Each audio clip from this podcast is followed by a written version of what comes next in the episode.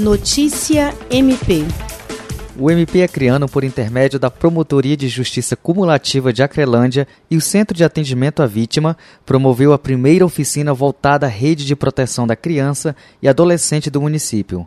A capacitação teve como objetivo fortalecer a atuação conjunta e dialogada dos órgãos que atuam no sistema de garantia de direitos das crianças e adolescentes em Acrelândia.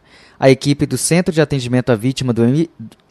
A equipe do Centro de Atendimento à Vítima do MP, formada por uma assessora jurídica, assistente social e psicóloga, conduziu a oficina. Da Agência de Notícias do Ministério Público do Estado do Acre, Jaiderson Pérez.